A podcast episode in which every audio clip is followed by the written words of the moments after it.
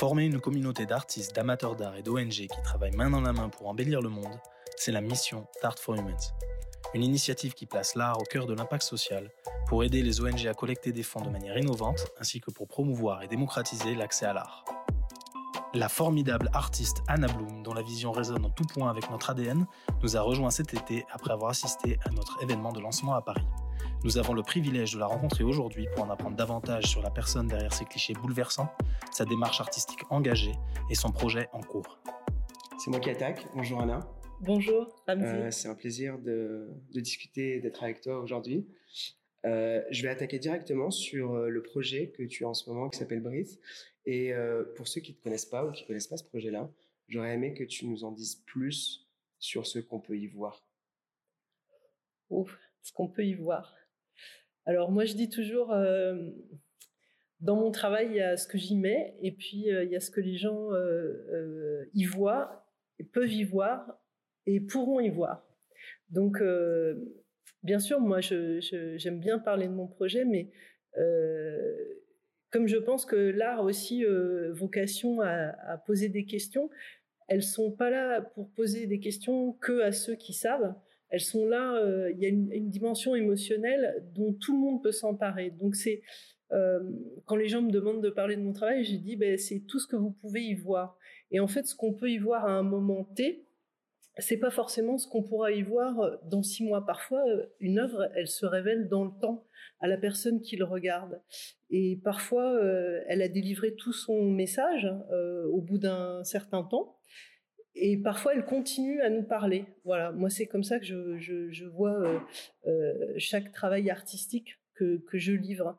Après, évidemment, personnellement, ce sont mes questions mais les gens rentrent euh, dans, une œuvre d'art avec euh, ce qu'ils sont, comme ils rentrent dans mon projet avec ce qu'ils sont.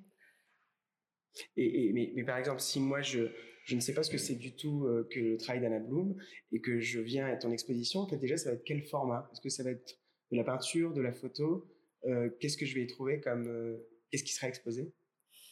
Alors, la route des souffles, c'est un projet qui, qui a commencé en 2015 euh, c'est un projet. Euh,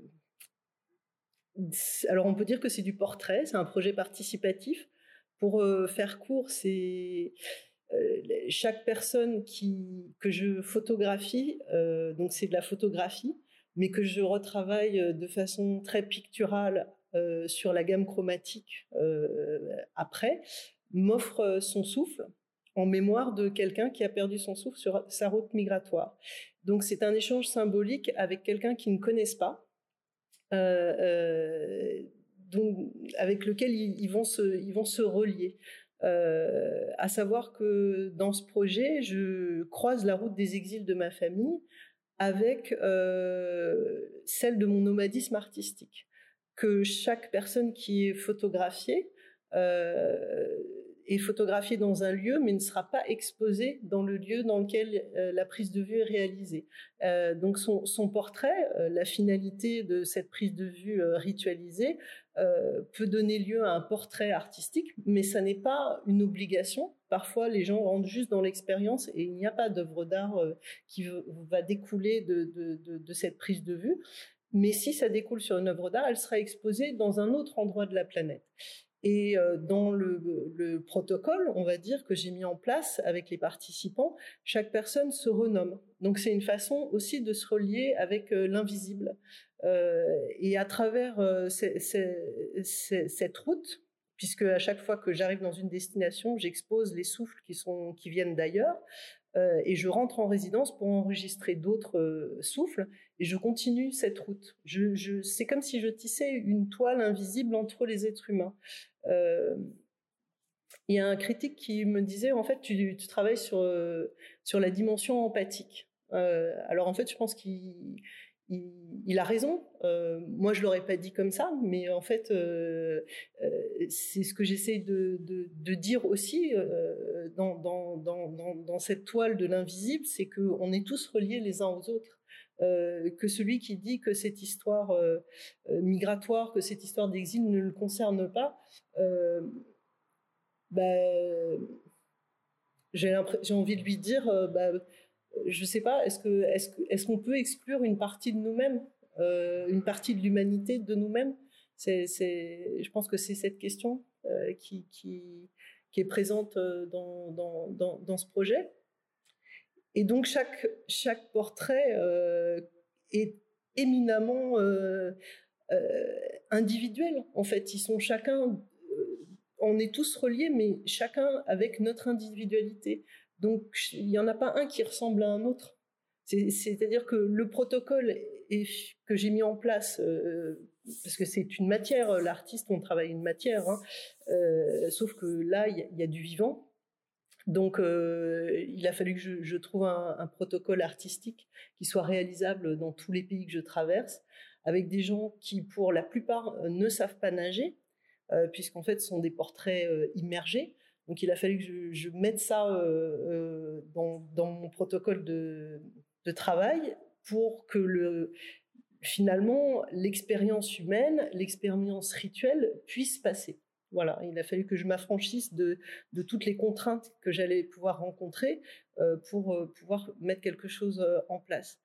Et la résultante de chaque prise de vue est, tellement lié à la rencontre que j'ai avec chaque individu que à la fois euh, ils sont tous reliés, mais ils sont tellement différents. Il n'y a pas un être humain qui, qui, qui, soit le même. En, fait, c'est un protocole qui est défini. Par contre, c'est une expérience. pour parler uniquement de l'expérience, et derrière, je pense qu'on va aller un peu plus dans le détail pour savoir bah, qu'est-ce qui se cache en dessous et quel est le travail. Euh, pour expliquer, c'est un protocole qui est identique, mais par contre, si on va deux fois à la, à la même exposition dans deux villes différentes, ce ne sera pas la même chose qui sera exposée. Voilà, c'est ça. Euh, au jour d'aujourd'hui, il y a 126 euh, euh, personnes qui ont participé au projet. ça a commencé à Marseille, en France. Après, je suis partie en Espagne. D'Espagne, je suis partie en Inde. dans deux destinations, parce que l'Inde c'est grand. Donc j'ai traversé l'État de Goa et puis après je suis partie à Jaipur. Euh, et de, de l'Inde, je suis arrivée en Tunisie. Voilà. Euh, après, j'ai fait euh, quelques étapes au Cameroun cette année, et puis à la Biennale de Venise aussi, où j'ai exposé, enfin j'ai fait une action performative dans le dans le ghetto, qui est en fait le mot originel euh, ghetto vient de Venise. Et comme euh, je pense que ce travail interroge aussi notre relation à l'idée de refuge, cet endroit a été un refuge pour les juifs pendant des millénaires, mais aussi un enfermement.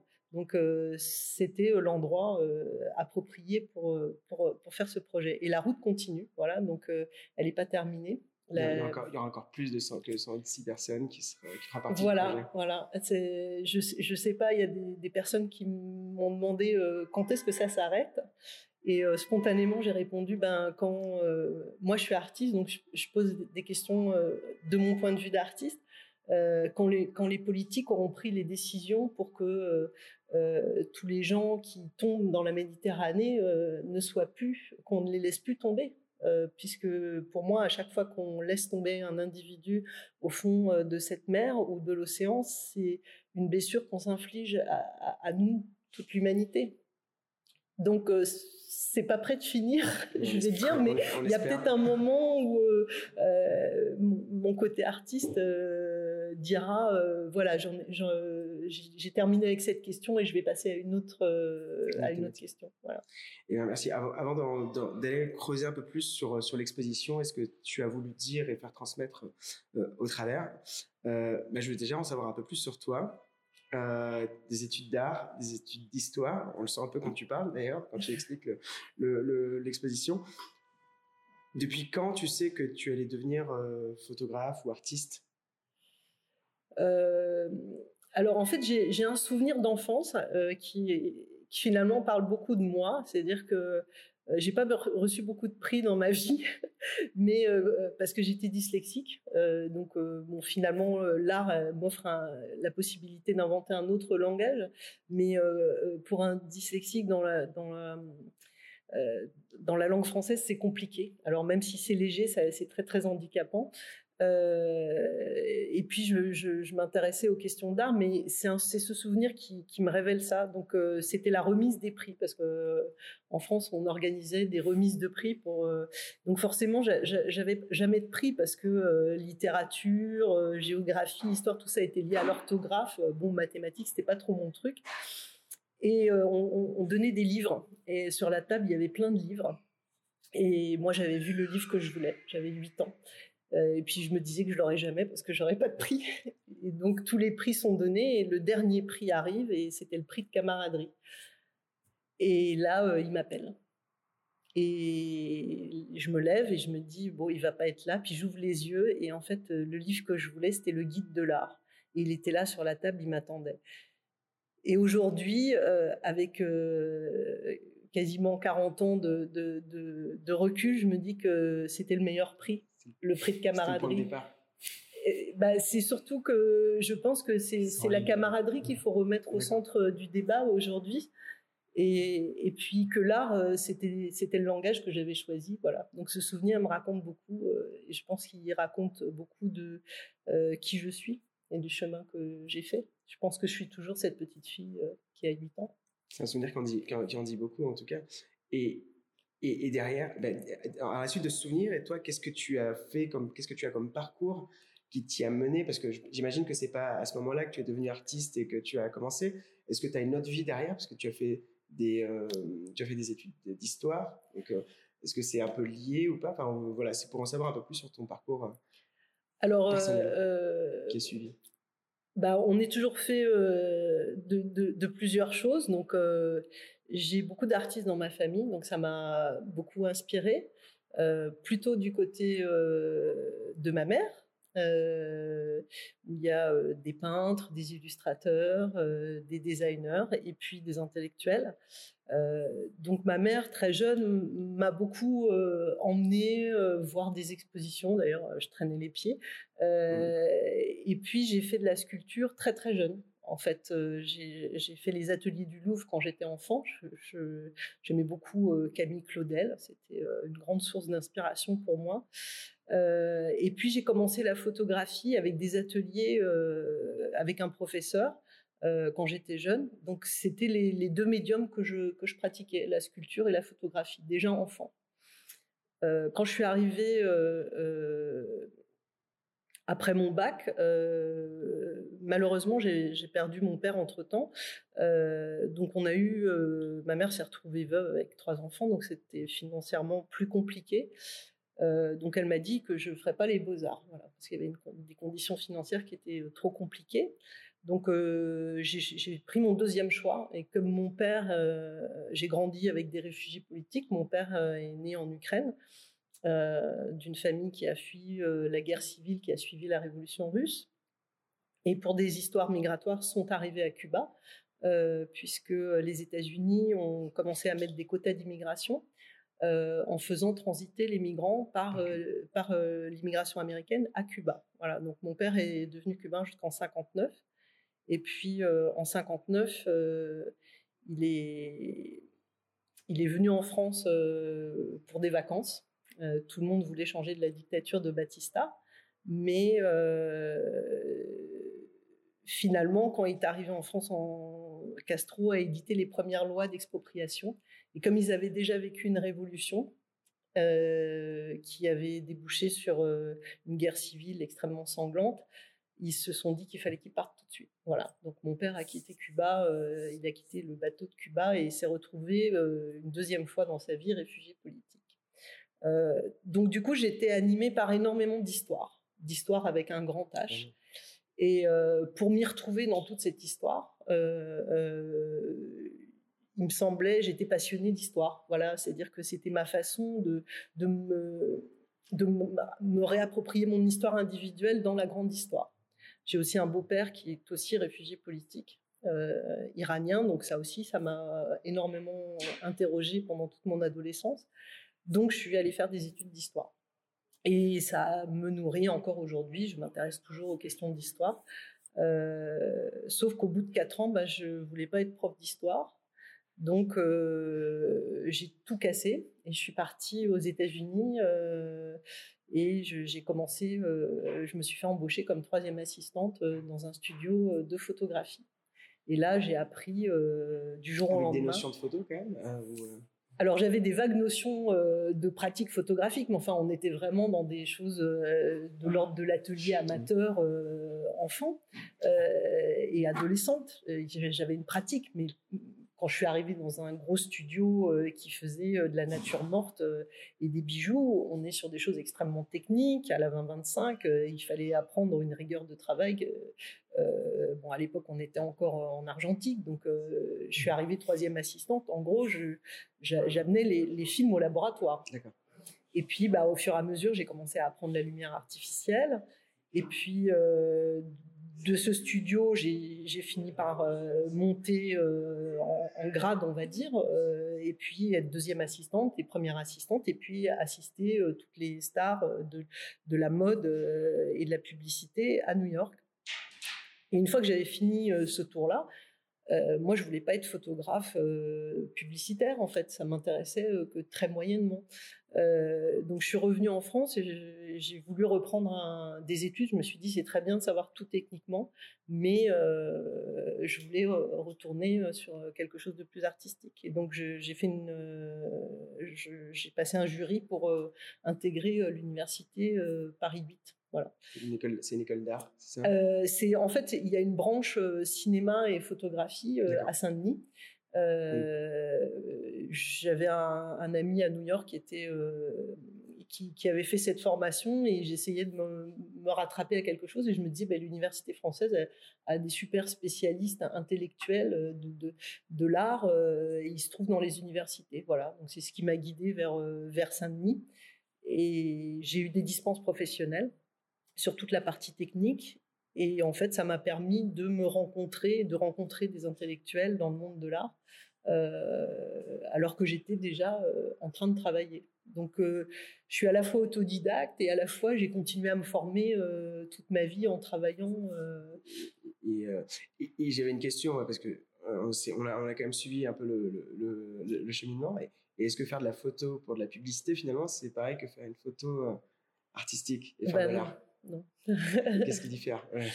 Euh, bah, euh, Faire une photo de publicité, c'est entre guillemets de l'art appliqué, c'est-à-dire qu'on est au service, euh, on met son savoir technique au service d'un message qui doit être compris de façon instantanée par tous finalement. c'est un peu le message de la publicité, c'est qu'il doit être compris dans les trois secondes. Et puis, il pose pas de questions, il n'est pas, euh, il, remet pas véritablement euh, euh, notre monde en question. donc, je pense que c'est ça la, fonction de l'art, c'est, enfin, en tout cas pour moi, c'est de poser des questions de façon libre, avec une écriture propre.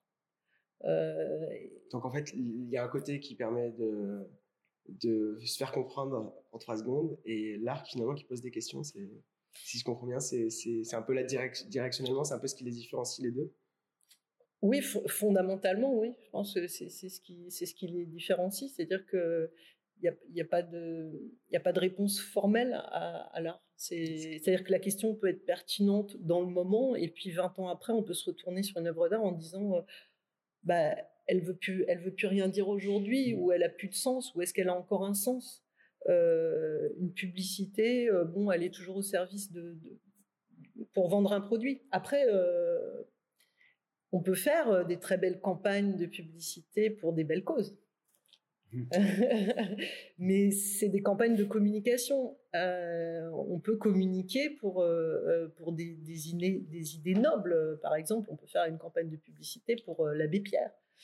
Néanmoins, il faut être compris de façon quasi immédiate. Mhm. Voilà, je pense que c'est un peu euh, voilà. différent. Très bon angle. Alors on veut peut-être retourner un petit peu plus sur le sur le projet Breath, euh, souffle. Donc euh, la, première question finalement c'est bah, comment est né le projet Breath dans ta tête? Alors comment c'est né? C'est toujours compliqué de dire comment comment un travail est né parce que euh, moi, je dirais que Breast, c'est là depuis toujours. c'est la, matrice, c'est ce que je suis et tout ce qui me constitue depuis, depuis ma naissance. Il y a juste un moment donné où tout ce que je suis rentre rentre en questionnement avec, euh, avec le temps présent. Et pour moi, euh, il y avait avec la, crise migratoire en, Méditerranée quelque chose qui, me, euh, qui, devenait de plus en plus intolérable. Et sans savoir très précisément ce qui, comment ça allait sortir, il y, a, il y a un moment donné où c'est devenu intolérable dans ma tête. Et j'ai eu une urgence de partir en résidence. Alors partir en résidence pour un artiste, c'est c'est un moment très particulier parce que c'est le moment où il est capable de dire, euh, de mettre de côté euh, tout le reste. C'est-à-dire mmh. euh, où il est absolument nécessaire de mettre tout le reste de côté. C'est-à-dire le quotidien, les amis, les distractions, tout ce qui, tout ce qui nous encombre pour rentrer dans une, une phase de création. Et je suis partie à Marseille, on, m'a prêté un lieu, et en fait, il y avait une telle urgence que j'avais même pas posé mes bagages que euh, le, premier visuel est sorti, en fait. Donc je suis restée avec ça pendant 15 jours. Et j'ai continué à travailler. Et au bout de 15 jours, je connaissais personne dans cette ville. Euh, je suis allée voir un, galeriste euh, que je connaissais à Paris qui s'était installé à Marseille. Et moi, j'ai une, relation très vibratoire avec les lieux. Et j'avais déjà vu son lieu à Marseille précédemment. Et j'aimais pas du tout le lieu. Il me parlait pas. Je rentrais pas en résonance avec lui. Et puis je me suis dit, bon, on sort quand même un peu de ta résidence, va boire un café avec lui. J'avais aucune idée préconçue euh, de ce qui allait se passer, ni même aucune intention. Et euh, il me dit, viens, j'ai un nouveau lieu, euh, c'est sur le quai de la Joliette. Alors je, viens et je m'installe un peu comme on est là, en train de boire un café. Et je, et je, regarde la mer et je suis en face de ce ponton qui s'appelle le J1, qui est en fait un ponton où ont débarqué euh, toutes les vagues migratoires pendant des siècles à Marseille. Et d'un seul coup, ce que je suis en train de faire rentre en résonance avec l'endroit où je suis. Et il y a une espèce de synchronicité absolue. Et euh, j'avais fait une, photo de ce que j'étais en train de faire dans mon téléphone. Et, sans réfléchir, je, dis à ce galerie, je dis, mais regarde ce que je suis en train de faire. Et il trouve ça génial et il me dit, euh, bah, je te commande une expo. Et pour moi, c'était une évidence que ça devait être là, que ça devait pas être dans une galerie parisienne. Enfin, ça, m'était égal de la réputation qu'il avait, de s'il était connu. En fait, il fallait que ça soit dans ce lieu-là. Et lui, euh, sa galerie était dans des endroits qui sont en train de devenir des quartiers de luxe à Marseille, mais qui étaient ancrés dans une histoire qui rentrait euh, en synchronicité avec ce que j'étais en train de faire. Et à partir de là, en fait, tout s'est enchaîné j'ai absolument pas pu conceptualiser ce que j'étais en train de faire pendant à peu près euh, six mois, un an. Donc, euh, ça a été euh, parce que je pense que je suis une artiste empirique, c'est-à-dire que je, je, prends mes petits, mes petits bouts de cailloux et puis c'est aussi une recherche intérieure. Donc, on peut pas forcément verbaliser immédiatement. c'est pas de l'ordre du verbal. C'est spontané. Oui, Ouais, ouais, C'est une matière qu'on travaille. on essaie de comprendre aussi. Ça peut être très effrayant de sortir un travail euh, qui a une certaine force euh, qui vient de, du plus profond de soi-même. Euh, on peut être complètement effrayé par ça en tant qu'artiste et dire mais je ne peux pas aller là-dedans, qu'est-ce, qu'est-ce qui se passe, etc. Et, verbaliser tout de suite, ça, ça, peut tout gâcher. Alors c'est un peu contradictoire avec ce qu'on nous demande dans l'art contemporain en France en tant qu'artiste, c'est-à-dire qu'on nous demande tout le temps de faire des dossiers, de nous expliquer sur ce qu'on fait, mais la, la vraie matière, elle n'est pas forcément verbale. Euh, ce qui se passe entre euh, dans, mes prises de vue, euh, c'est de l'ordre de l'indicible parfois. D'ailleurs, je, pense qu'à un autre niveau, à un niveau artistique et plastique, j'exprime l'indicible de la fin de vie de ceux qui ont perdu leur souffle sur leur route migratoire. Sauf que je, me sers d'une esthétique que je connais, que je, sais maîtriser pour, pour rendre visible finalement euh, une problématique euh, qui, qui, qui, qui dans, sa vraie réalité est irracontable. Donc, pour passer à un autre niveau de conscience, euh, je, pense. Donc voilà, donc en fait le début de, de, de ce projet, ça, ça, a été à Marseille et puis à la première exposition, en fait, tout de suite, tous les journaux ont fait des articles sur, sur cette exposition. Alors moi, j'avais la, conscience de faire quelque chose qui était très fort pour moi. Après, euh, c'est pas parce que j'ai l'impression de faire quelque chose qui est très fort pour moi que ça l'est pour que ça résonne avec le monde. Et en fait, ça s'est mis à résonner tout de suite. Et, moi qui souvent passe d'une série à une autre assez rapidement, c'est-à-dire que quand j'ai fini une série, je, ferme la porte et puis je passe à un autre sujet. Dès que j'ai fini la première exposition, je me suis dit, j'en ai pas fini avec ça. Et j'ai eu une urgence de, euh, de comprendre que c'était pourquoi c'était pas fini. Et en fait, ce que j'ai compris au fur et à mesure, c'est que mon histoire, la route des exils de ma famille, rentrait en résonance avec ce qui se passait sur les, questions migratoires euh, dans le monde entier, pas simplement en France. C'est-à-dire qu'on est plus touché par la question Méditerranée euh, en France, mais je pense que c'est global.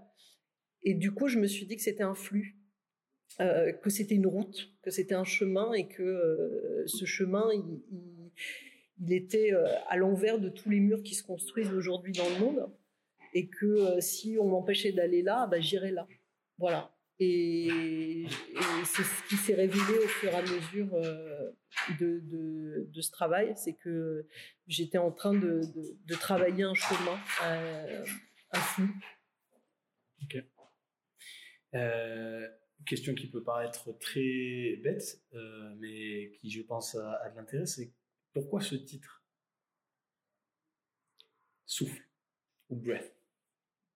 Alors, euh, au tout départ, alors le titre, c'est euh, une vraie question parce que c'est comme le titre d'un tableau. Euh, tout de suite, ça peut figer. Lors de la première exposition, en fait, moi, j'arrivais pas à verbaliser ce que j'étais en train de faire. Donc, ça existait dès le début, Brice. oui, oui, oui. Mais en fait, c'est un titre j'ai pas voulu écrire le premier texte de la première exposition. Euh, j'ai eu besoin de m'appuyer sur euh, euh, une commissaire d'exposition et, et, écrivain avec le, qui comprenait, qui a compris ce travail pour qu'elle écrive un texte. Et en fait, c'est à travers notre entretien qu'on n'a pas voulu fermer cette recherche qui était au début, qui était au tout début. Et donc, euh, moi, j'avais conscience que ça avait à voir avec euh, notre, relation à l'univers, que ça avait à voir avec la vie, la mort, euh, que je ne savais pas encore que c'était une route. Et donc le premier titre qui est sorti, alors moi je suis, j'ai été élevée dans deux langues, donc il y a toujours la dimension française et la dimension anglaise. Et euh, la, première réflexion qui est sortie, c'était euh, euh, breath, comme, comme la, la, pièce de Beckett, Breath, c'est la, pièce de théâtre la plus courte au monde, ça dure 24 secondes, et en fait, c'est un cri de naissance. Et le galeriste marseillais m'a dit mais c'est anglais, c'est pas possible, on est en France, etc. Et donc, du coup, j'ai adossé, euh, j'ai voulu que Breath euh, reste. C'était pour moi très important. C'était ce cri-là, euh, ce premier cri que j'avais, qui pour moi été aussi cette impulsion qui m'avait projeté dans, dans, ce projet. Et comme c'était une multitude d'individus, j'ai pas voulu que ça soit au singulier. Donc j'ai mis souffle au pluriel. Et, donc ça, c'est toujours présent. Et puis, au bout de deux ans, quand il s'est révélé que j'étais sur un chemin, que c'était une route, euh, que c'était deux routes qui se croisaient, en fait, euh, j'ai euh, poursuivi le titre par La route des souffles et Breath Project. Voilà. Donc le, titre s'est au fur et à mesure enrichi et transformé et, finalisé. Très intéressant. Il y a plein de points super intéressants de, ce que tu dis. Il y en a plusieurs sur lesquels j'ai envie de répondre. Un, c'est tu, tu parles justement de cet aspect de crier. Euh, donc, pour reprendre un peu la métaphore de tes photos, c'est quoi le message que tu as envie de crier au monde derrière ces photos-là? Bah, J'ai envie de crier qu'il est, euh, urgent euh, qu'on réintègre notre humanité. il est urgent de, se demander qu'est-ce que c'est que notre humanité C'est quoi l'humanité? Profondément. L'humanité au sens de ce qui se passe est humain et, c'est ça, c'est d'interpeller au sujet de le, manque d'humanité par rapport au fait d'assister à cette à cette à ce drame qui se passe qui se passe en Méditerranée qui se passait qui se passe toujours en fait depuis depuis 2015 c'était déjà en bien en place et ça, continue encore aujourd'hui. Mais enfin est-ce que c'est un moyen pour toi tes œuvres d'art de, de, de faire un appel de crier de communiquer d'interpeller? Bien sûr, je pense que chaque personne euh, qui, euh, qui se trouve devant une œuvre, euh, j'avais un petit, alors je vais, je vais, prendre une histoire pour parler de l'histoire, mais ce, jeune adolescent qui, qui, qui me dit c'est quoi une œuvre d'art? Et je dis bah si c'est au-dessus du canapé et que ça ne te dérange pas, c'est de la déco. Voilà. Et si c'est une œuvre d'art, bah, ça, ça doit te déranger.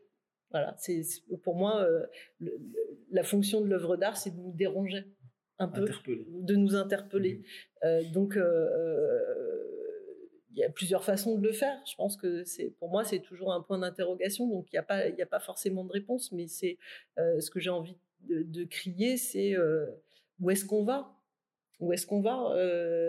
Pour moi, dans chaque, dans chaque portrait, dans chaque tableau, il y a, y a la vie et la mort qui se jouent. D'ailleurs, c'est comme ça que je travaille les couleurs. On m'a souvent demandé si c'était de la peinture. Alors, euh, je pense qu'en fait, le fait de le travailler comme de la peinture, c'est-à-dire euh, euh, dans, le, dans, le, processus de profilage des couleurs, du développement et de la post-production, il n'y a pas de manipulation d'image. C'est-à-dire que je, je ne, ne, tords pas les images. Mhm. C'est vraiment la représentation et la libération du souffle de chaque personne qui modifie cette image. Mais après, je travaille les couleurs comme un peintre. Euh, euh, je travaille la lumière euh, comme un sculpteur à la prise de vue, et après je les travaille de façon chromatique sur des gammes chromatiques qui sont vibratoires par rapport à la couleur du soleil, à la colorimétrie du soleil de l'endroit où je me trouve sur la mmh. planète, et puis après l'expérience humaine que je, je, vis moi à travers la prise de vue. Alors à la différence de la peinture, et c'est là où c'est vraiment de la photographie, c'est qu'il y a un vécu. Et ce vécu, moi, je mets, sont des portraits qui sont assez ritualisés, qui sont de 1 à 1, qui sont assez mhm. chargés émotionnellement. Je mets très longtemps à rouvrir la boîte quand je rentre pour travailler les images, parce que je sais qu'en fait, c'est à ce moment-là, quand je vais rouvrir cette boîte, que je vais vivre l'émotion. Et c'est au moment où je vais revivre cette émotion, devant l'écran, bizarrement toute seule, parfois de façon euh, très émotionnelle, parfois je me, je me dis mais tu peux pas être dans cet état-là devant ton écran parce que en fait c'est comme si je réappuyais sur le bouton de ce que j'ai pas vécu au moment où il fallait que je me concentre techniquement sur euh, sur la prise de vue. Et c'est au moment où je retrouve cette émotion que l'édition se fait et où je décide que c'est cette image de la session. Je fais très peu d'images, mais c'est à ce moment-là que je trouve le, le portrait de la session qui va sortir du lot. Et à partir de l'expérience vibratoire, je vais trouver les couleurs. Et donc, c'est un travail qui est très long, qui est très lent. Ça paraît rapide parce que l'instant photographique dure euh, un 4 millième de seconde pour beaucoup de ces photos qui sont faites avec des vitesses ou un millième de seconde qui sont faites à une vitesse euh, incroyable. Mais la vitesse de transformation, de développement, de digestion, euh, de création de, l'œuvre finale, elle est, très longue. Puisqu'on est sur la phase de réalisation et de traitement de photos, etc., euh, après, j'aimerais revenir sur un point euh, fondamental du projet, mais euh, sur ce point-là, comment est-ce que tu peux expliquer deux choses? Comment tu choisis les endroits dans lesquels tu fais ces photos-là, premièrement, et de deux, comment tu choisis les personnes en tant que telles? Ah, ça c'est une bonne question. Alors les endroits, j'ai plusieurs dispositifs. bah déjà sur place, ce que je trouve sur place. Alors parfois il y a des gens qui ont fait des repérages pour moi, mais comme ils n'ont pas euh, mon idée en tête, souvent ils, ils, savent pas forcément choisir euh, l'endroit euh, de façon correcte. Alors j'ai fait des tentatives en mer, hein, c'est juste pas possible, sinon je l'aurais fait en mer. parce que pour moi, il y a aussi dans, dans l'élément de, de l'eau de mer les premières cellules de vie. Donc, évidemment, symboliquement, ça aurait été très intéressant. Malheureusement, j'ai dû me, rapatrier sur des bassins, donc principalement des piscines. donc parfois, il y a des gens sur place qui ont fait des repérages pour moi, mais souvent c'est pas les bons. Donc mmh quand, une fois que j'arrive sur place, je suis obligée de, retrouver. Quand tu arrives sur place, c'est-à-dire que est-ce que le lieu est la ville? Est-ce qu'elle est décidée à l'avance? Ou est-ce que c'est c'est le, pays ouais, c'est ça.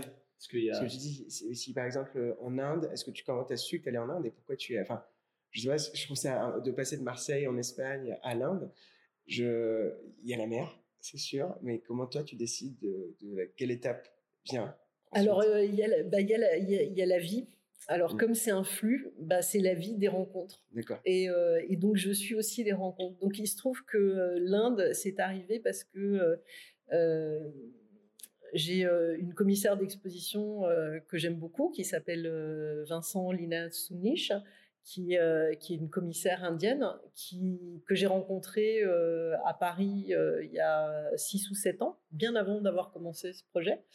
Euh, et que j'ai aidé à travers euh, une association euh, de femmes artistes indiennes sur un projet spécifique à Paris. Voilà, on s'est rencontrés. Et puis, quand j'ai commencé ce projet, elle, est repassée à Paris et je lui dis, tu sais, je, je, viens de commencer un projet, je pense que c'est quelque chose de très fort. Je ne sais pas ce que c'est, mais c'est quelque chose qui m'anime à un degré assez important. Et puis à côté de ça, je développe des ateliers sur les questions d'inégalité sociale, où euh, j'essaie de remettre aussi euh, euh, l'art dans une fonction active pour créer de la fraternité. Et elle repart avec ça. Et un jour, elle m'appelle, elle me dit, j'ai trouvé un festival pour toi. C'est un festival qui met ensemble des artistes, des philosophes et des scientifiques qui pensent le monde de demain. Voilà et euh, on aimerait bien t'inviter pour euh, venir faire une résidence. Voilà comment s'est passé l'Inde. Euh, donc c'est des flux humains en fait. C'est c'est pas des appels à projets sur internet, c'est des gens que je rencontre et je pense que chaque portrait est aussi une rencontre. C'est-à-dire que sur place, évidemment, donc je suis invitée dans le cadre d'un festival. Il y a des gens qui entendent parler de mon projet, qui viennent vers moi et qui me disent ah ton projet ça m'intéresse, je voudrais participer. Mais aussi parfois juste je me pose dans la rue et euh, je, rencontre quelqu'un et je, lui dis bah, je suis en train de faire ça euh, est-ce que vous est-ce que est-ce que vous voudriez rentrer dans mon projet? Donc ça va dans les deux sens les rencontres. C'est à la fois les gens qui viennent vers moi et quelqu'un qui vient vers moi et qui dit je veux le faire euh, je lui dis jamais non parce que il a ses raisons propres à vouloir rentrer dans le projet c'est là où en fait dans le portrait il y a moi et il y a l'autre c'est-à-dire que parfois, mhm. les gens rentrent dans le, dans le projet parce qu'ils ont aussi une urgence à rentrer dans ce projet. C'est pour ça que je dis que ces portraits sont chargés parce que c'est comme celui qui regarde une œuvre d'art. Il y a, il y a ce que j'en dis et il y a ce que l'autre en fait. Et dans le portrait, c'est exactement la même chose. C'est euh, c'est pas qu'une relation à moi, il y a aussi l'autre dedans. Et donc, celui qui rentre dans mon projet avec son histoire, il me donne un petit peu de son histoire à trimballer. Voilà. Et en même temps, je lui demande de se relier à un autre individu invisible. Euh, donc, il y a une troisième personne qui est invisible dans ce projet et dans chacun des, portraits. Alors, j'aimerais revenir sur euh, quelque chose que tu as mentionné plusieurs fois au cours de cette euh, entrevue et que tu m'avais mentionné aussi avant en privé. Tu as utilisé plusieurs fois le terme ce projet qui m'anime. Et si je me rappelle bien, la dernière fois, tu avais utilisé même le mot, euh, obsessionnel. Qu'est-ce qui explique cette obsession envers ce projet? Alors, euh, qui m'anime, c'est certain. Obsession, c'est quand je me moque un peu de moi-même parce que, en fait, j'ai jamais fait un truc euh, aussi. j'ai jamais été dans un tunnel aussi long. Et, et, parfois, je me dis, mais ça s'arrête quand? Et en fait, euh, c'est la vie qui nous dit quand ça s'arrête. Euh, pour l'instant, je ne sais pas. En fait, je suis sur une espèce de plateforme. Euh, alors, c'est très bizarre, un projet artistique, parce que il y a le projet artistique qui continue à voyager. Et lui, il monte en puissance. Et puis, il y a moi, en tant qu'être humain, où je suis sur des phases où parfois je, ça travaille en moi, mais je suis fatiguée. Mais le mmh projet, il va plus vite que moi. Et donc, il y a, plusieurs mouvements. Il y a le mouvement de, la vie de l'œuvre qui vit toute seule. C'est-à-dire que là, les, les expositions s'enchaînent parce qu'en fait, le travail trouve beaucoup de résonance dans tous les pays où il, où il s'expose. Et donc, moi, je dois suivre au niveau logistique. Donc là, on est sur des choses très pragmatiques. Et puis après, il y a moi, très intimement avec le projet. Où est-ce que j'en suis avec cette matière? Où est-ce que j'en suis avec, euh, avec ce travail? Est-ce que ce travail euh, continue à faire sens à l'intérieur de moi? Est-ce qu'il s'arrête? Est-ce que est-ce qu'il continue? Et ça, c'est fluctuant. C'est pas quelque chose euh, qui c'est quelque chose de très intime. Et donc, je me pose la question parfois est-ce que c'est fini? Est-ce que c'est pas fini? Moi, j'avais dans l'idée de, rouvrir euh, le champ de l'exil. Ce que je disais tout à l'heure, c'est que l'exil, c'est une porte qui s'ouvre, mais c'est aussi une porte qui se ferme derrière.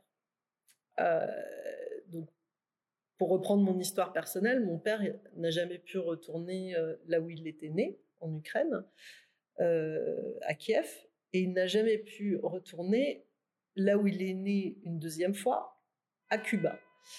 Donc c'est des portes qui se sont fermées pour toujours. Euh, là-dessus, il est mort. Euh, donc j'avais dans l'idée de rouvrir ces champs, euh, de, ces portes-là. Et en fait, elles ont beaucoup de mal à, s'ouvrir. Donc à un moment donné, je finis par me demander quelle est la pertinence, parce que c'est aussi un travail qui travaille en moi.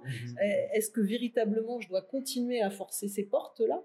Ou est-ce que finalement, il, faut, euh, donc on est aussi dans, le passé, le présent, la vie, la mort, est-ce que je dois finalement euh, juste continuer mon nomadisme en tant qu'artiste et continuer à travailler le flux? Donc ça, ce sont des questions intérieures. Voilà. Et... C'est des, questions qui trouvent un écho, euh, surtout en ce moment l'exil, c'est quelque chose qui est euh, qui transcende un peu le temps, et puis c'est des questions qui sont à la fois vraies dans l'histoire, dans le passé, mais qui sont vraies aussi aujourd'hui. Mais en fonction, il y a des populations qui sont concernées, qui changent, des conflits qui bougent, euh, des, des, causes aussi environnementales qui sont en train un peu de changer. Et je trouve que c'est hyper intéressant parce que c'est vraiment euh, en, en, lien, en, résonance avec l'air du temps et que c'est existentiel en fait. Cette, cette question d'exil, il y a toujours des exilés. Bien sûr. Il y a plusieurs façons de le voir. Bien sûr, bien sûr, l'exil, c'est une question euh, euh, qui, nous travaille toujours, l'histoire du déracinement. Euh, qu'est-ce que ça veut dire de venir de quelque part Qu'est-ce qu'on laisse Qu'est-ce qu'on perd Qu'est-ce qu'on gagne? Aujourd'hui, on parle beaucoup de, migration de façon négative, mais finalement, je vois la façon dont mon père et mon beau-père se sont battus dans leur vie, ont reconstruit leur vie à partir de zéro. Euh, zéro, c'est comme ces gens qui arrivent avec un téléphone, point, mmh. Euh. Euh, les poches vides, avec rien.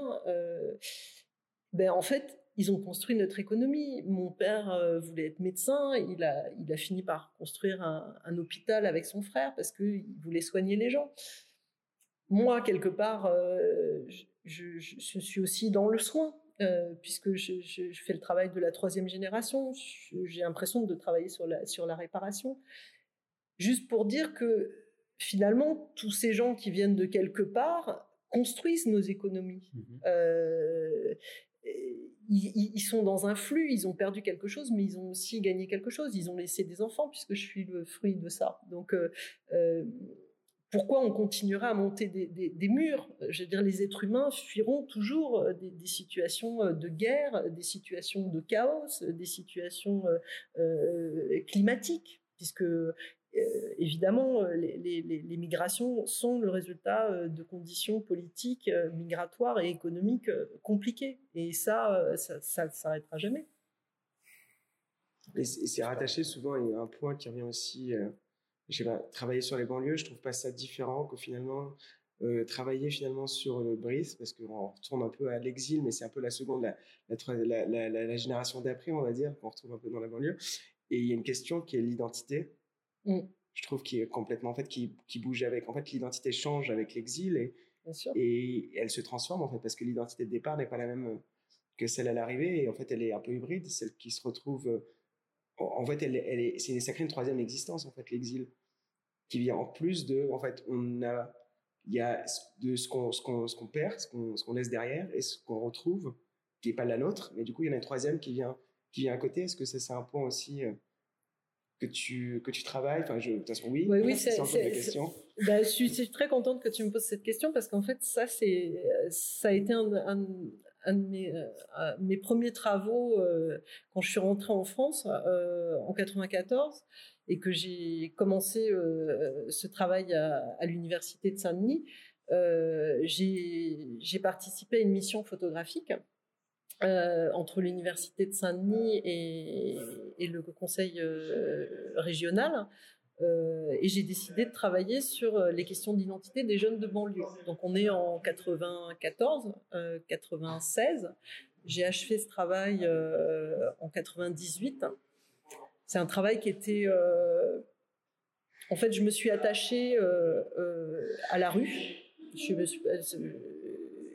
Et je me suis attachée à poser des questions finalement euh, euh, sur euh, c'est quoi ces jeunes de banlieue? De quoi on parle finalement Et, j'ai posé les questions par rapport à, à la République française. finalement, ce travail-là, je pense qu'on pourrait le ressortir aujourd'hui. Il serait encore terriblement d'actualité alors que euh, le film Les Misérables euh, est, en train de sortir. D'ailleurs, j'ai hâte d'aller le voir. Je n'ai pas été invité au, je suis pas partie des, VIP invités au. C'est aujourd'hui. C'est aujourd'hui qui sort. C'est aujourd'hui qui sort. Voilà. Donc j'ai hâte parce que euh, finalement, moi, j'ai traîné mes fonds de culotte pendant deux ans dans les cités pour sortir un, un travail qui était à l'époque une vision très plasticienne. Et, dont la première partie a été euh, faite en noir et blanc à la chambre, donc euh, aussi dans une, grande lenteur de travail. Euh, moi, je ne suis pas quelqu'un qui vole des images, donc je suis toujours dans des images de consentement. Après, ma vision reste une vision d'auteur, c'est-à-dire qu'elle elle, est une vision qui n'est pas là pour faire plaisir à ceux que je photographie, mais ce sont toujours des projets qui sont faits dans, des rapports euh, de lenteur et humains, euh, donc à une échelle euh, humaine, et pas de reportage.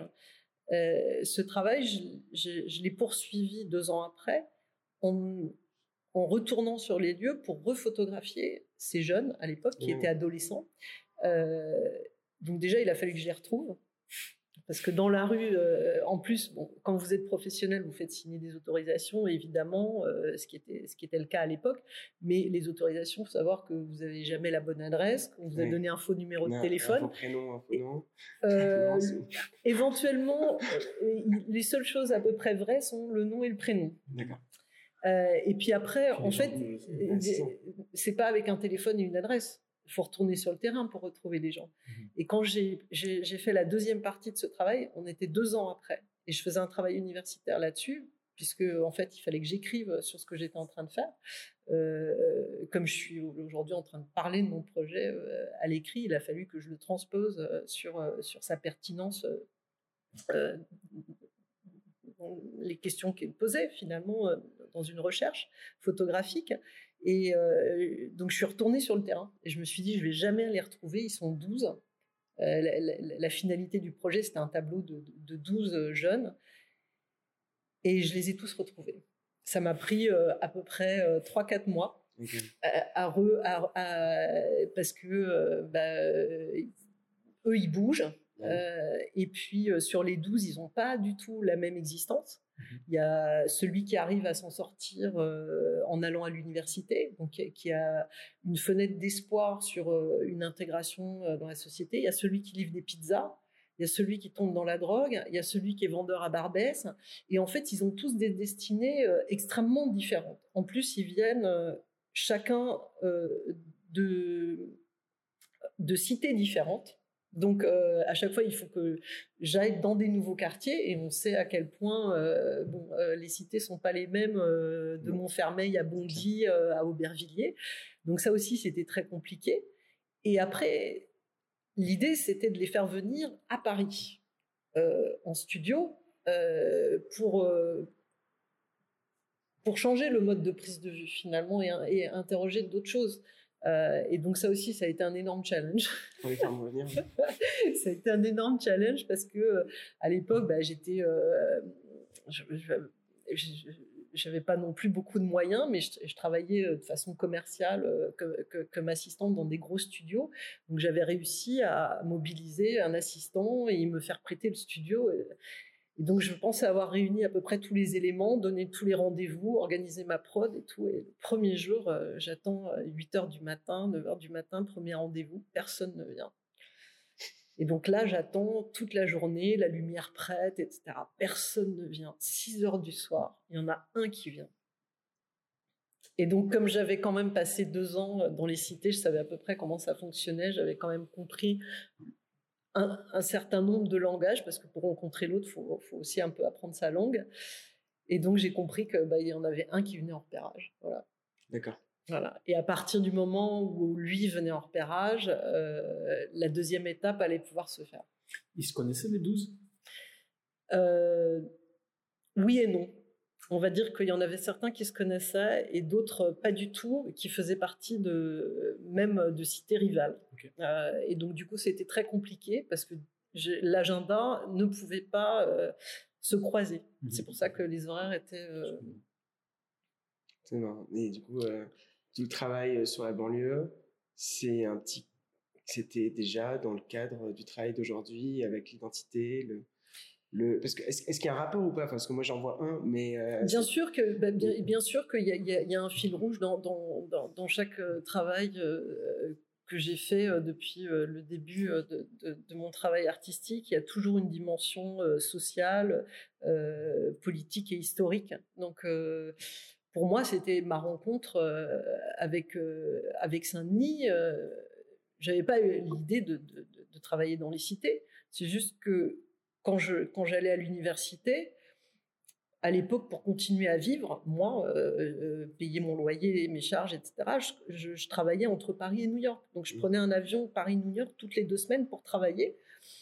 Et entre-temps, je faisais mon diplôme à, Saint-Denis. Et quand il n'y avait pas le métro jusqu'à l'université de Saint-Denis, donc on descendait à Basilique, et je faisais Basilique, la fac à pied. Et donc, je traversais toutes ces cités. Et j'avais l'impression que c'était un plus grand voyage de faire ça que de faire Paris-New York toutes les deux semaines. Et donc, comme tous les univers que je traversais, je ça m'interrogeait. Je, me, suis dit, bah, en fait, euh, si je fais partie de cette mission photographique, je, je voudrais euh, voir ce qui se passe là. Voilà. Donc, euh, euh, mais voir ce qui se passe là, euh, tout le monde, enfin moi j'ouvre pas, enfin euh, tout le monde ouvre pas sa porte comme ça. pour aller vers l'autre, véritablement, de façon humaine, il, faut comprendre qu'est-ce qu'il vit, quoi. Et donc il fallait que je puisse comprendre ce qu'il vivait pour pouvoir le transposer de façon artistique, comme une comme une question. et pour moi, c'était c'était vérité ce que je, ce que je voyais, c'était euh, euh, une espèce de déconnexion entre Paris et sa banlieue. J'avais l'impression qu'il y avait deux mondes. Il y avait le monde de Paris et le monde de la banlieue. Et il y avait cette, cette, cette génération qui est maintenant, euh, on est 20 ans après ça, ces jeunes qui n'avaient pas de possibilité d'intégrer, ils étaient, ils étaient français et ils n'avaient pas de possibilité d'intégrer euh, la société française euh, à part égale avec, euh, avec d'autres d'autres Parisiens. C'est ça qui me qui m'interrogeait. Je voyais bien qu'il y avait une forme de désespoir là et une forme d'interrogation puisque ils étaient véritablement français tous. Mmh. Enfin, ils avaient tous des origines, mais ils étaient tous français. Et tous le fruit des origines. Voilà, c'est ça. Et, et, donc, ce, tableau euh, posait ces questions-là par rapport à la République. Et puis, euh, j'ai fait un troisième panneau. Alors, j'ai fait un triptyque à l'époque, parce que du coup, j'ai repris les premières images que j'ai filtrées en bleu, qui était la première partie du travail qui a été fait sur place. On a fait cette image en studio euh, où finalement, je les ai placées euh, comme les héros d'une publicité. Enfin, si j'en avais fait des anti-héros dans la première partie, ils sont devenus les héros dans la deuxième partie, euh, où ils sont venus, ils avaient aucun, euh, ils venaient comme ils étaient. C'est-à-dire qu'il n'y avait pas de, ils pas, on les a ni maquillés ni rien. Voilà, Mmh c'était, c'était juste que je les plaçais. il y avait une épreuve, c'est-à-dire l'épreuve pour eux, c'était de traverser le périphérique. Comme pour moi, euh, c'était aussi difficile de traverser le périphérique dans l'autre sens. Euh, je, leur ai fait traverser le périphérique pour venir dans un studio à Paris, qui était une expérience euh, différente. Et puis, je les ai mis au centre, au centre, comme j'aurais mis un homme politique ou une mmh célébrité en place. Et puis, la troisième partie, en fait, c'est une image que j'ai filtrée en rouge euh, et que j'ai pris euh, dans les journaux de l'époque. Alors bon, Internet n'était pas très très puissant à l'époque, donc euh, on regardait encore les journaux. Et ce sont des, images qui étaient tirées soit de l'actualité politique, soit de l'actualité sociétale, soit de la publicité et de ce qu'elle nous renvoyait comme message. Voilà, et tout ça fait un triptyque en bleu, blanc, rouge qui interrogeait la société dans laquelle il se plaçait. Euh, ce travail n'a pas été euh, montré à l'époque parce que euh, je pense que j'avais pas beaucoup d'entrée dans l'art contemporain moi-même, que Paris Photo n'existait pas, donc on parlait pas autant de photographie plasticienne qu'aujourd'hui et que je connaissais très peu de monde aussi dans l'art contemporain. Donc j'ai mis ça de côté puis après, j'ai continué, moi aussi, mes conditions d'existence. Quelque chose que tu pourrais ressentir là, aujourd'hui, avec ce, avec ce si, débat Si, bien sûr, bien sûr. Qui est finalement plus, quasiment encore plus euh, en, phase avec, plus, là, un impact. Euh, les Misérables, euh, a priori, Macron, en le regardant, a, oui, j'ai entendu dire qu'il avait été très touché et, et, puis il pourrait peut-être prendre, reprendre le plan Borloo, qui paraît était très bien, qu'il a laissé tomber. Donc, je pense que ce serait effectivement ce serait pas mal. Euh, Maintenant que ça interpelle, il y a peut-être un momentum. Ouais, ouais. oui, oui, oui, bien sûr. Non, euh, c'est juste que. Non, c'est juste que le, thème nous paraît. Enfin, je pense bien que c'est commun, nous paraît très à propos. Euh, avec, avec les thèmes d'actualité. Bien sûr, bien sûr, oui, oui, il y aurait une pertinence à, à, faire ressortir ce, ce travail. plus que c'est 20 ans, 20 ans après. Ça, ça donne encore plus de poids, je pense, au message. Ouais. Mais je pense que le cinéma va le faire de façon très efficace avec ce film et que a, priori j'ai vu que le réalisateur allait continuer sur euh, euh, sur le, prochain épisode.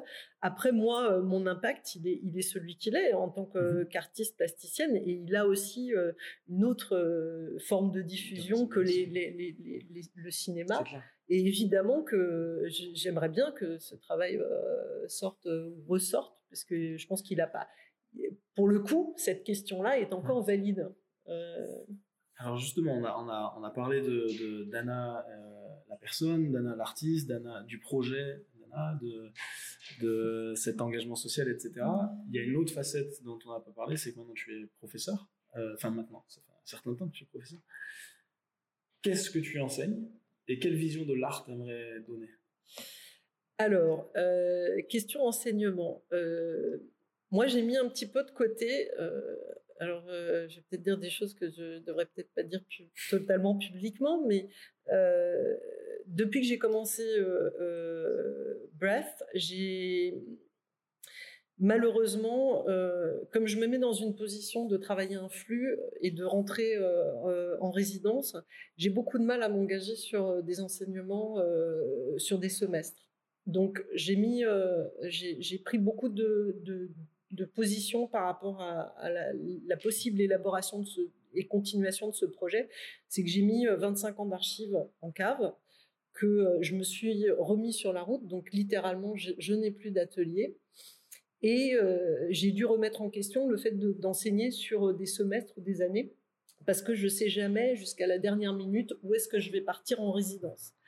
Et comme j'ai donné la priorité à ce projet jusqu'à ce qu'il soit terminé, mhm. euh, j'ai dû faire des choix. Donc j'ai dû faire des choix de retourner à une toute petite économie pour rendre possible ce projet-là. ça, ça fait partie euh, des choix de l'artiste, enfin des choix, euh, en tout cas des, choses qui se sont imposées. Donc j'ai mis mon enseignement à côté. En plus de ça, j'enseignais dans, dans, une école d'art internationale qui était anciennement Parsons School of Design. Et euh, j'enseignais euh, la nature morte à ma façon et euh, j'ai monté un master qui s'appelait Fashion Film and Photography parce que je, connais l'art appliqué, que je l'ai pratiqué, que je pouvais du coup le transmettre. Mais j'ai mis ça un peu de côté en pensant qu'aujourd'hui, les artistes ne sont pas extrêmement bien traités en France. Euh, il faut savoir que 20%, 50% euh, des artistes visuels en France sont au RSA, et que 10% d'entre eux gagnent plus que 30 000 euros par an. Donc, euh, je suis un petit peu découragée de continuer à former des artistes dans une société qui ne leur offre pas de place. Et j'ai du mal à, continuer à croire que, j'ai envie de transmettre euh, dans, euh, ce cadre-là. Par contre, euh, j'ai des maîtres à penser et j'ai commencé à, faire des ateliers à Vitry-sur-Seine en 2014 sur l'éducation populaire. Parce que je trouve que l'art a un truc extraordinaire, c'est que il peut être un prétexte pour d'autres choses et euh, notamment pour créer euh, des liens fraternels. Alors moi j'ai des maîtres à penser, euh, c'est Daniel Barenboim, qui est un, chef d'orchestre mondialement connu, qui a monté un, orchestre entre Israéliens, musiciens israéliens et musiciens palestiniens.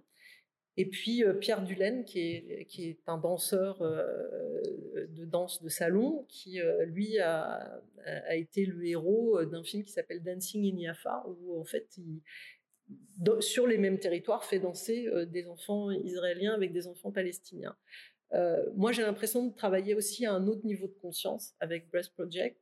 Et du coup, j'ai voulu transposer ça dans les ateliers que je fais. Et pour moi, ce qui peut nous sauver, entre guillemets, nous les êtres humains, et nous réunir, c'est la fraternité, c'est de passer euh, au-delà euh, de, L'art est un langage, donc du coup, euh, de passer au-delà du religieux, au-delà de, de, ce qui nous réunit dans... dans, Finalement, Breath, c'est l'expérience que tous les êtres humains, au-delà de toutes leurs croyances, vivent. C'est inhaler de l'air et ressortir de l'air. C'est avant toute verbalisation euh, que ça existe et, c'est ça qu'on a en commun. Et à travers les ateliers artistiques, on peut prendre l'art ou le jeu.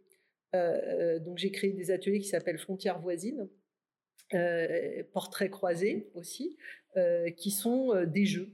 et l'art est un prétexte pour créer des liens entre des êtres humains qui ne se seraient pas rencontrés entre eux. Voilà autrement. Euh, et ça, je crois euh, plus à ça. Donc on dépasse la mission d'interpeller, là on connecte en plus. Voilà, c'est ça. Et, ça, je pense que euh, j'y crois. Et moi, j'arrive pas à faire des choses dans lesquelles je crois pas, en fait, parce que bah, ça me déprime, ça me rend triste. alors, à part de gagner ma vie, ça, ça, peut être alimentaire, mais moi, je suis un peu passionnée, donc mmh. j'ai tendance à penser que on fait bien euh, ce qui nous anime. Et donc ça, ça m'anime. Donc euh, j'aimerais euh, créer, continuer à, développer des ateliers et notamment dans le cadre de, plans ou d'associations qui travaillent avec des jeunes réfugiés. je pense que ce qu'ont besoin les jeunes réfugiés qui arrivent, par exemple en France, c'est se faire des copains, mais pas que des copains de galère, des vrais copains. Mhm. Donc euh, faire travailler euh, des jeunes migrants euh, avec... alors le problème, c'est que ils sont pas stables, on les déplace, etc. Ils ont, ils ont des statuts très différents en fonction des pays où ils arrivent, mais ils, ont besoin de se faire des copains avec des écoles, donc travailler avec des écoles et monter des binômes comme ça. et je pense que ça, c'est hyper facile s'il y a une volonté politique à mettre en place. Et le thème du jeu, ça réunit tout le monde parce que on s'amuse beaucoup dans mes ateliers. Voilà, c'est ça. Et l'art, il n'est juste qu'un prétexte. Voilà, c'est une porte ouverte. Tu, nous, tu, nous, parles de, cette direction que tu prends. Tu nous invites à la colonie. Est-ce que c'est, ça veut dire quelque chose pour toi? Enfin, pourquoi Si ça arrive assez vite de venir ici, pourquoi on se rencontre ici? Tu nous en as parlé un peu avant hors caméra. Est-ce qu'il y a ça fait partie de ce cheminement-là, d'être connecté à cette mouvement, ce qui finalement ouvre une porte. Enfin, tu parlais d'ouvrir la porte, d'être bloqué à l'arrière, dans le passé. Euh, est-ce que tu es en train d'essayer d'ouvrir la porte du futur, de, comment faire en sorte que les personnes qui, qui nomadent, qui changent de lieu, qui voyagent, trouvent une porte qui est ouverte et leur laisse une chance à l'arrivée? Enfin, je, je, réfléchis en même temps, mais euh, je trouve qu'il y a quelque chose qui est intéressant je me souviens, de ce côté-là. Bah, déjà, je suis très contente qu'on ait pu faire euh, cet entretien à la colonie parce que euh, Kader Atia est un artiste que j'ai rencontré que je connaissais pas parce que finalement chacun est un peu dans son monde et j'ai pas l'impression d'être autant dans, le monde de l'art contemporain qu'il l'est lui. c'est un artiste franco-algérien qui, vit principalement à Berlin, mais qui a créé ce lieu qui s'appelle la colonie Barré. Et moi, j'ai découvert son travail euh, un petit peu avant qu'il ait le, prix Marcel Duchamp. Et quand j'ai découvert son travail, je me suis dit, mais je me suis sentie en, connexion euh, dans, tout ce qui me traversait par son travail. Donc, je suis rentrée en résonance euh, avec avec ses problématiques aussi. Donc, forcément, ce lieu un lieu précieux. C'est un lieu de débat, c'est un lieu ouvert, c'est un lieu où on questionne, euh, c'est un lieu de débat philosophique, artistique, mmh. euh, historique, euh, où les gens se rencontrent. C'est un lieu de rencontre aussi. c'est un lieu où on fait la fête aussi. voilà. Ça connecte aussi. Hein. Bah, danser, c'est aussi la vie. Donc, mais on peut, on, peut monter à l'étage, aller voir les expositions, participer euh, euh, aux symposiums qui sont proposés, euh, interagir. voilà, et je pense que c'était le rêve de Kader Atia. Euh, que d'avoir ce lieu et de faire vivre ce lieu. Euh, et moi, je suis très contente euh, de pouvoir faire d'être accueillie dans ce lieu pour faire cette interview parce que j'ai beaucoup de respect pour son travail. Voilà, je me sens très connectée et c'est important de se sentir entouré par bah, comme comme de venir vers vous parce que Art for Humans participe aussi à l'écosystème dans lequel j'ai envie d'être. Je pense que c'est très important euh, euh, d'aller dans le sens euh, des valeurs qu'on a envie de porter. Quoi. En tout cas, merci de nous, nous, avoir fait découvrir ce lieu. Nous, ça nous a donné en tout cas de revenir, et pas que pour boire un coup. Justement, bah, pour j'ai envie de dire, conclure cette interview, même si, euh, honnêtement, je pense que c'est partagé, on aimerait même la continuer encore de, de longues minutes parce qu'il y, a beaucoup de, sujets à aller, aller fouiller. La, dernière question qu'on aimerait te poser pour conclure cette, cette interview, c'est euh, Art for Humans, ça t'inspire quoi? Euh, Art for Humans, ça m'inspire euh,